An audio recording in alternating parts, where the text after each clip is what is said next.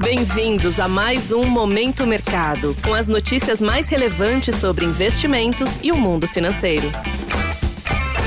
Muito bom dia para você, ligado no Momento Mercado. Eu sou o Wendel Souza e bora para mais um episódio desse podcast que te informa e te atualiza sobre o mercado financeiro. Hoje vou falar sobre o fechamento do dia 8 de junho no mercado internacional e do dia 7 de junho no cenário local, devido ao feriado de Corpus Christi. Cenário internacional. No exterior, as bolsas americanas encerraram com ganhos na quarta-feira, diante do aumento das expectativas de que o Fed irá pausar a alta dos juros após indicador mostrar alta nos pedidos de auxílio-desemprego nos Estados Unidos.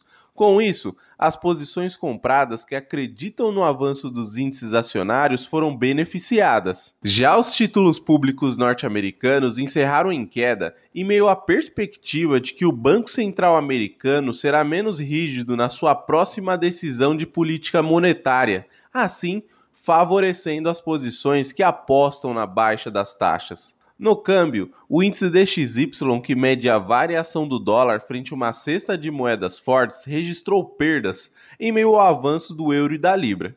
Por fim, o petróleo fechou no campo negativo após notícia de que Estados Unidos e Irã estariam perto de acordo provisório, o que possibilitaria o aumento da oferta da commodity. Cenário nacional. Por aqui, na terça-feira pré-feriado, o dólar fechou com um leve avanço de 0,24% aos R$ 4,92, interrompendo uma sequência de quatro pregões consecutivos de queda. Desta maneira, as alocações acreditando no avanço do dólar fecharam no campo positivo. No mercado de juros futuros, mesmo após o resultado do IPCA de maio surpreender e fechar abaixo das projeções do mercado, a maioria das taxas encerraram em elevação, ancoradas na cautela vinda do exterior, diante das incertezas sobre os próximos passos de política monetária do Fed. Deste modo, a maioria das apostas no avanço dos juros futuros tiveram valorização.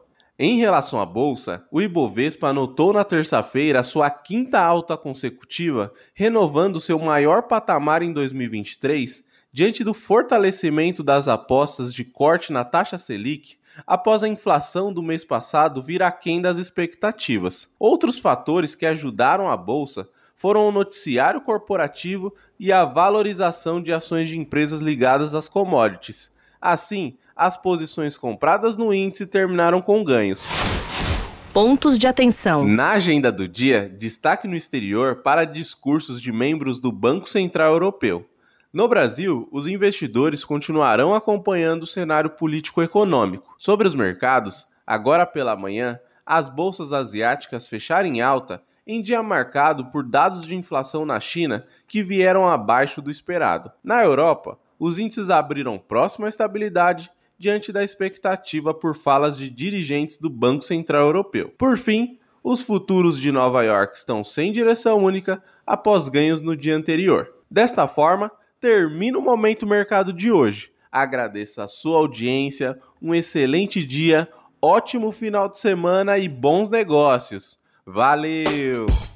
Você ouviu Momento Mercado com o Bradesco. Sua atualização diária sobre cenário e investimentos.